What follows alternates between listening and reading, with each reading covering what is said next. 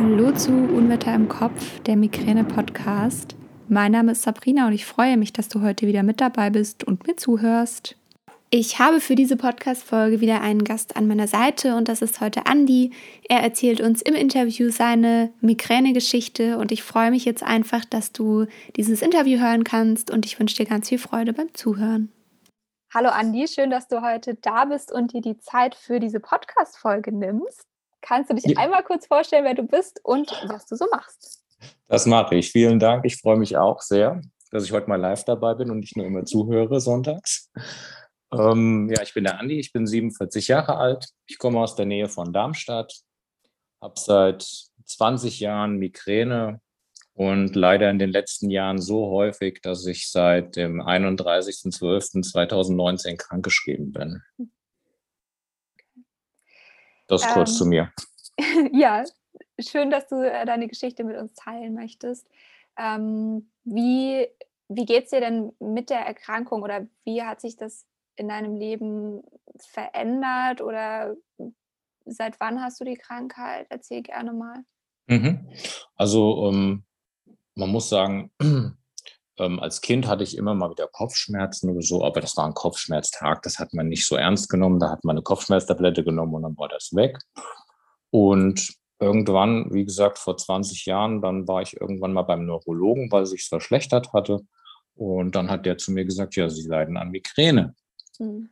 Und das war mir gar nicht bewusst und ich konnte mir darunter auch gar nichts vorstellen. Und es war aber dann zum Schluss so, dass diese Kopfschmerztabletten einfach nicht mehr gewirkt haben und so. Das war mit ein Grund, warum ich dann irgendwie zum Neurologen mal gegangen bin, weil der Hausarzt auch nicht so weit gedacht hat. Ich glaube, da war man auch noch nicht so weit vor 20 ja. Jahren, dass jeder gleich, ich meine, es ist ja heute noch so, dass viele ihre Diagnose noch nicht mal wissen.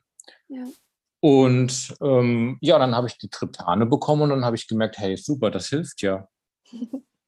und ja, dann ist es leider im Laufe der Jahre halt immer schlechter geworden und immer mehr geworden. Und Phasen, wo ich auch mal ähm, ein halbes Jahr fast nur hatte, dann war ich wieder in Reha und mhm. die Arbeit unterbrechen. Und mittlerweile war ich schon dreimal in Reha auch und auch in Kiel in der Klinik. Und wie gesagt, jetzt so seit drei Jahren kann man sagen, dass ich ungefähr 17 Migräneanfälle a zwei Tage im Monat habe. Also wenn du das ausrechnest, bleibt vom Monat nicht mehr viel übrig. Wir haben es letztens mal in der Schmerzklinik ausgerechnet, da waren wir, glaube ich, bei zwischen 25 und 28 Tage im Monat.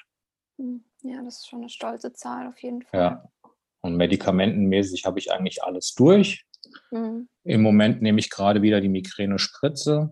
Mhm. Wie geht es dir ähm, damit? Also ich muss sagen, ähm, ich habe im Januar jetzt wieder angefangen. Ich hatte die im letzten Jahr auch schon mal. Ähm, die neueste Studie sagt jetzt, dass man sie sechs Monate am Stück nehmen soll.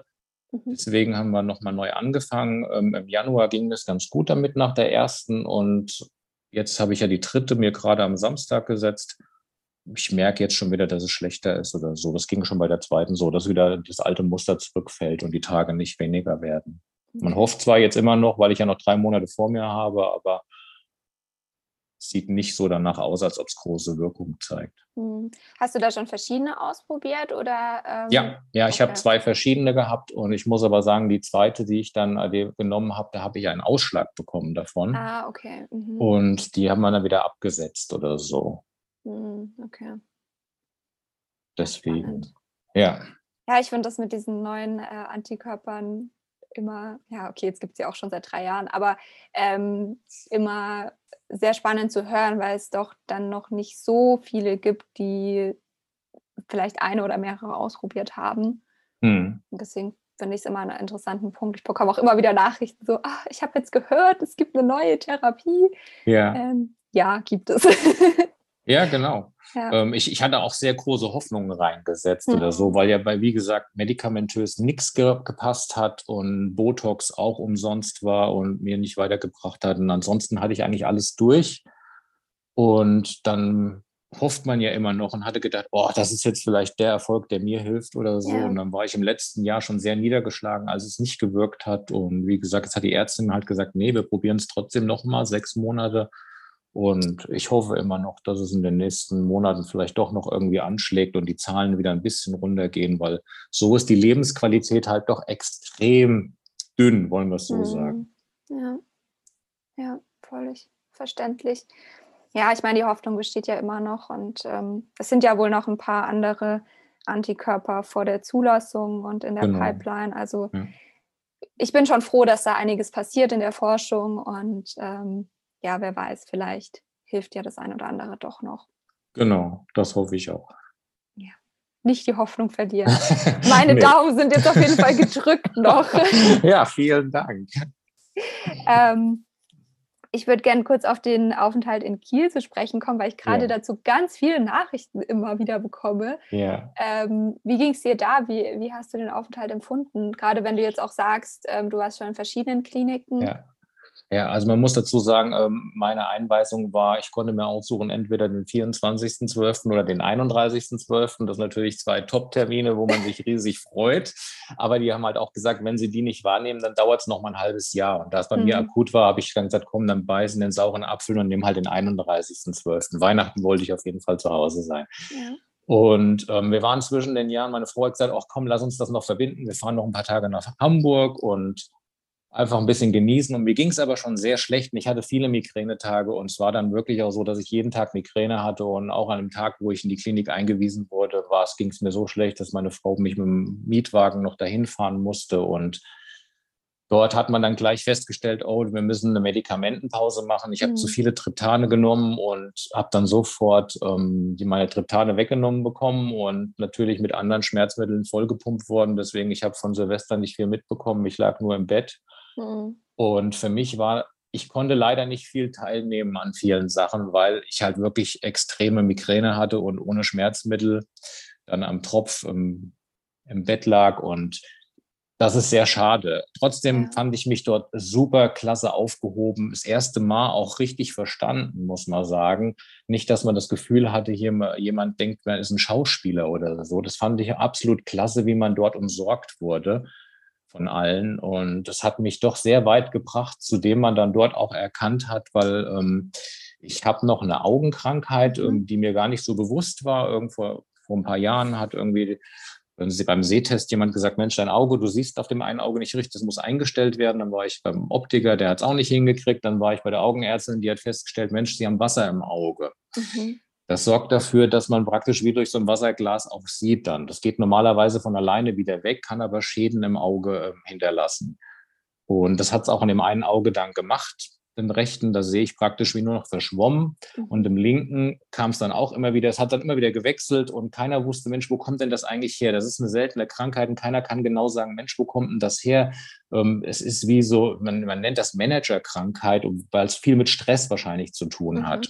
Und in Kiel hat man dann sofort gesagt, ja, ja, Sie sind nicht der Erste mit diesem, das kennen wir. Und Sie dürfen auf keinen Fall Cortison nehmen, weil das ist nicht gut dafür weil andere auch mit Cortison behandelt werden, mhm. wohl dort. Und das fand ich ja mal echt klasse, dass man gesagt hat, hier, das kann was mit der Migräne zu tun haben, dass der Körper praktisch, der Kopf dann so einen Stress auslöst, dass diese Augenkrankheit entsteht und dass dann Wasser ins Auge reingepumpt wird statt raus und dass man dann diese ähm, Augenkrankheit bekommt. Ich finde es sehr spannend. Ähm, ja. Das hatten wir auch schon im Vorgespräch kurz angesprochen. Ähm, Hast du das dann von dir aus ähm, in Kiel angesprochen oder kam das irgendwie anders zur Sprache? Oder haben die so ähm, einfach in deinem, äh, das, was du ausgefüllt hattest? Ja, ähm, ich habe es erstens alles ausgefüllt und ich habe ja mittlerweile auch schon ähm, wie so ein ähm, Migräne-Tagebuch, ähm, welche Therapien ich schon hinter mhm. mir habe und das Ganze. Und dort habe ich das mit reingeschrieben. Und die haben das halt sofort gelesen und wussten auch schon bei der Ankunft gleich, ähm, wie es mir geht und was ich habe und, und haben das gleich mit aufgenommen. Also das wurde gleich vom Oberarzt gesagt, Mensch, wir haben das gelesen mit dem Auge, das ist, Sie sind nicht der Erste, wir hatten schon mehrere Patienten hier, die das Gleiche hatten, was mich ja dann auch schon ein bisschen erleichtert hat, weil ich gedacht habe, Mensch, jetzt weiß ich wenigstens, woher kommt es eigentlich, ja, weil ja. vorher hat man immer überlegt, ähm, alle drei Monate muss ich ja ähm, zum Augenarzt zur Kontrolle und immer war es schlecht. Und das, die, die Angst ist ja, wenn das rechte Auge jetzt schon so schlecht sieht, wenn das beim linken auch noch passiert, mhm dass ich dann nicht mehr lesen und schreiben kann. Ich kann zwar noch sehen, aber nicht mehr lesen praktisch. Und das ist für mich ja eine extreme Einschränkung, die ich mir überhaupt nicht vorstellen kann, dass ich nicht mehr lesen kann oder so. Und das macht mir auch riesig Angst, dass man das hat. Und ich wurde auch schon zweimal an dem Auge dann links gelasert. Und das ist auch nicht ungefährlich, so eine Lasertherapie. Das darf auch nicht im Sichtfeld passieren ähm, um praktisch das, den Wassereinfluss äh, zu stoppen. Das ist die einzige Möglichkeit, die es gibt muss man in eine spezielle Augenklinik, wo man mhm. da gelasert wird. Und das ist unheimlich unangenehm und schmerzhaft und das wünsche ich eigentlich niemandem. Ja, das glaube ich. Ja, und von daher und mit den Augen und dann, dann, dann, dann ist man natürlich unter Spannung die ganze Zeit und wenn man dann alles für sich selbst grübelt, Mensch, wo kann das denn herkommen und so, das ist halt das Schlimmste, wenn man nicht weiß, was kann man dagegen machen, dass es aufhört. Ja, absolut. Und dann ist es natürlich eine große Erleichterung, wenn man dann in eine Schmerzklinik kommt und dann die sagen, ach ja, da sind sie nicht der Einzige, das gibt es oft. Genau, ja. Das ist genau das, was mir dann schon weitergebracht hat und ähm, wo man sich drüber freut und so. Deswegen, also Kiel kann ich nur jedem empfehlen, ähm, wer die Chance hat, dorthin zu gehen, auf jeden Fall machen. Das kann ich immer nur wieder sagen. Ja, kann ich auf jeden Fall von meiner Seite bestätigen. Also auch das, was du berichtet hast, dieses sich aufgehoben fühlen und man wird einfach ernst genommen, das ist schon unglaublich viel wert. Ja. Und ich hatte auch ja. dieses, dieses jeden Tag Visite haben, ähm, das habe ich auch sehr geschätzt, weil einem doch dann nochmal die eine oder andere Sache auffällt oder einfällt, was man über die Jahre irgendwie nie angesprochen hatte und was sich so aufstaut. Und da gibt es einfach dann die Möglichkeit, das jeden Tag anzusprechen. Hm, genau. Ist halt schade, dass es nur 16 oder diese 16, ja. 17 Tage sind. Da wäre ich sogar gern länger geblieben, muss ich sagen, weil das einfach sehr angenehm war, wenn man ja. Migräne hat und gerade dort ist oder so. Ja, fand ich auch. Und gerade auch ähm, wie bei dir jetzt im Hinblick auf die Medikamentenpause ist es ja. natürlich eine große Erleichterung. Man kann das Essen aufs Zimmer bekommen. Man genau. hat eine rund um die Uhr Versorgung, was ähm, ja sämtliche Maßnahmen angeht. Natürlich keine Schmerzmittel, aber alles andere, was geht. Und das ist natürlich eine ganz andere Betreuung als zu Hause. Ja, auf jeden Fall, weil es ja auch äh, ist so unter dem Motto, alles kann, nichts muss. Mhm, genau. Und ich kenne es ja auch von den vielen Reha-Aufenthalten und so. Da ist es ja ganz anders. Da, da wird man ja fast gezwungen, dass man dran teilnimmt, egal wie es einem geht, so ungefähr. Da, da, wird der, da, da ist dieses Verständnis für so eine Krankheit ja überhaupt nicht so da. Ja, das ist auch das, was ich häufig ähm, zurückgemeldet bekomme, dass in diesen Reha-Kliniken, dass die einfach auf Migränepatienten überhaupt nicht eingestellt sind. Und ähm, ja, also da kann ich wirklich, ich meine, es ist schade, dass es, ich glaube, in Königstein gibt es auch eine Reha-Möglichkeit. Ja, ja, ähm, ja. Aber ja. in Kiel ja nur diese Akuttage, diese 16. Und ähm, ja, deswegen ist es vielleicht eine gute Möglichkeit für den einen oder anderen, irgendwie auch nach Königstein zu gehen, wenn es dann eine Reha sein sollte. Hm. Genau. Ja. Ähm, wir hatten vorhin im Vorgespräch ein Thema angesprochen, was ich gerne noch thematisieren würde. Dieses Thema ja. Urlaub. Ein ganz ja. besonderes Phänomen bei dir. Erzähl mal.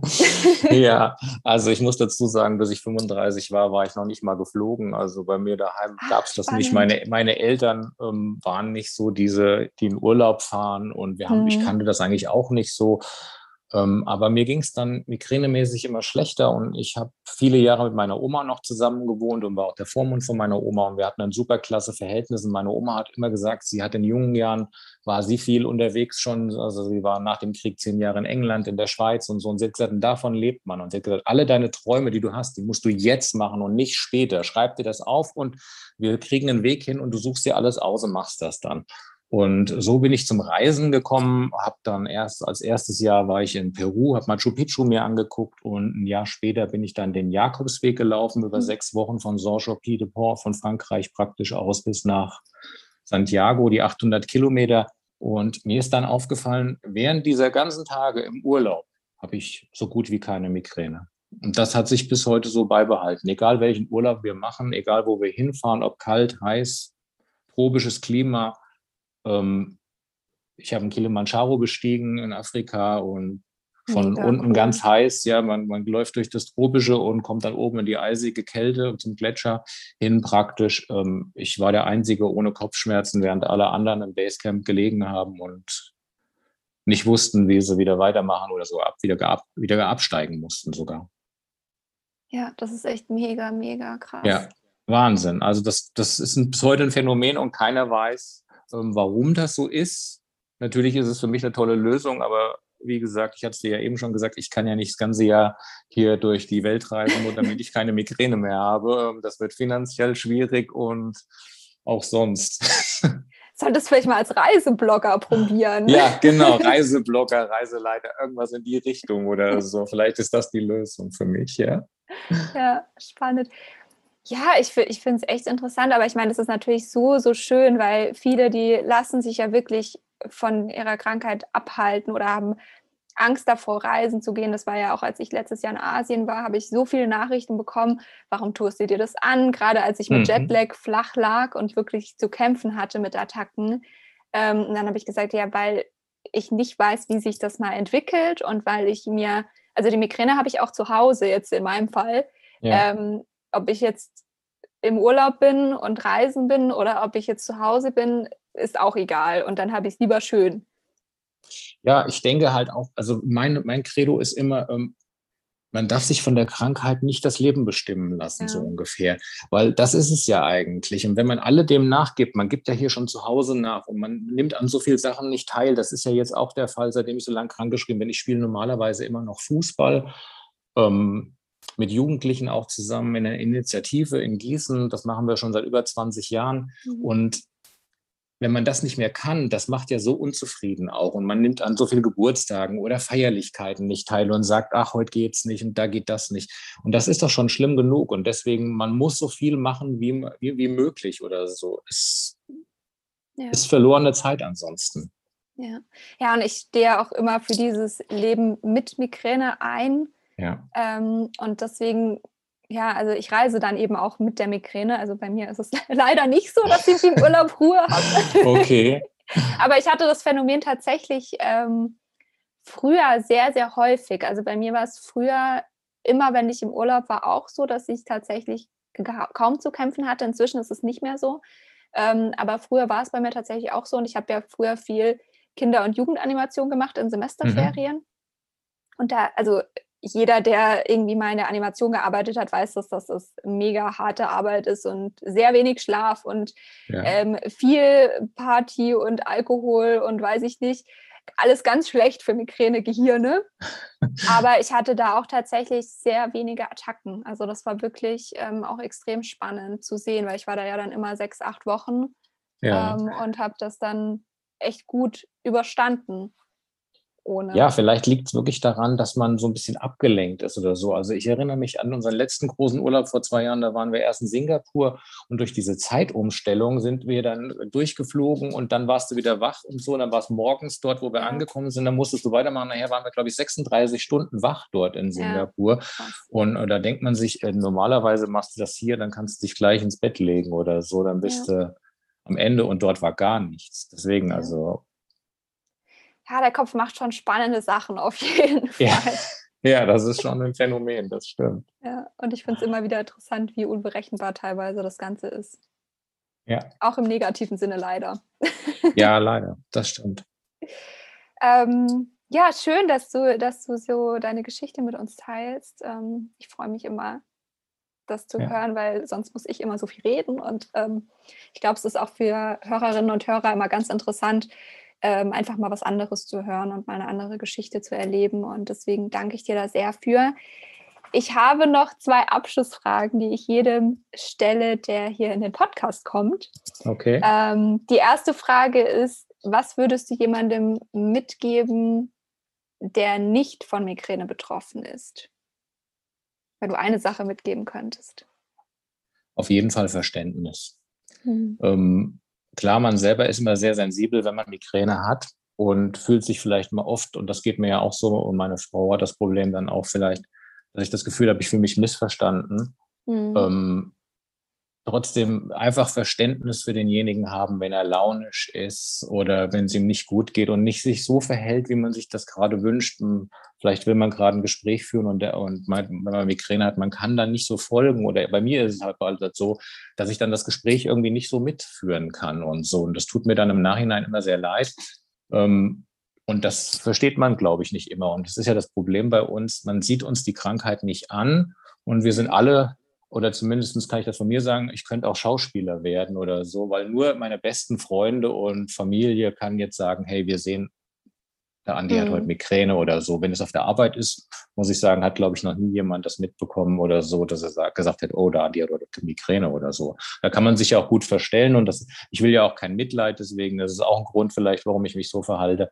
Und das ist halt für jemanden, der außenstehend ist, dann immer sehr schwierig. Deswegen sage ich immer viel Verständnis. Und ich muss das sagen, ich habe sehr gute Freunde seit der Kindheit und die haben sehr viel Verständnis dafür und dafür bin ich sehr dankbar dafür. Ja, das ist total wertvoll. Ja. Und wenn du einem Migräne-Betroffenen eine Sache mit auf den Weg geben könntest, was wäre das? Ja, also ähm, ich bin ja auch in Psychotherapie deswegen und ähm, da hängt an der Wand immer das, der Zettel nie, nie, nie, nie aufgeben. Und das kriegt man so eingebläut. Und ich kann es auch immer nur sagen, es gibt genug Tage und es geht mir ja auch so bei den vielen Tagen, wo man einfach denkt, es ist jetzt, ich kann nicht mehr, ich will nicht mehr. Und das einfach, dass man sich immer wieder selber sagt, nie, nie, nie aufgeben, weil irgendwann scheint dann wieder die Sonne und man hat keine Migräne und das genießt man dann umso mehr. Und ich glaube, wir als Migräniker, ähm, wir genießen noch mal vielleicht mehr als gesunde Menschen, weil wir das viel mehr zu schätzen wissen und den Tag dann viel mehr oder intensiver angehen. Ja, das glaube ich auch. Vielen, vielen Dank fürs Teilen und ähm, für deine Zeit. Ja, sehr gerne. Dich sehr, sehr schön, dass du das tust. Und ja, ähm, ja ich wünsche dir alles, alles Liebe. Vielen Dank. Und bleib zumindest, was alles andere angeht, gesund und es kann nur besser werden. Ich drücke dir die Daumen von Herzen. Ich dir auch. Vielen Dank, dass ich mitmachen durfte. Sehr gerne. Und damit sind wir am Ende dieser Podcast-Folge angekommen. Ich danke dir fürs Zuhören. Ich wünsche dir einen ganz, ganz wundervollen Tag. Schau gerne auf Instagram vorbei, da findest du mich unter Unwetter im Kopf. Und ansonsten freue ich mich, wenn du nächstes Mal wieder einschaltest. Und bis dahin wünsche ich dir alles Liebe. Deine Sabrina.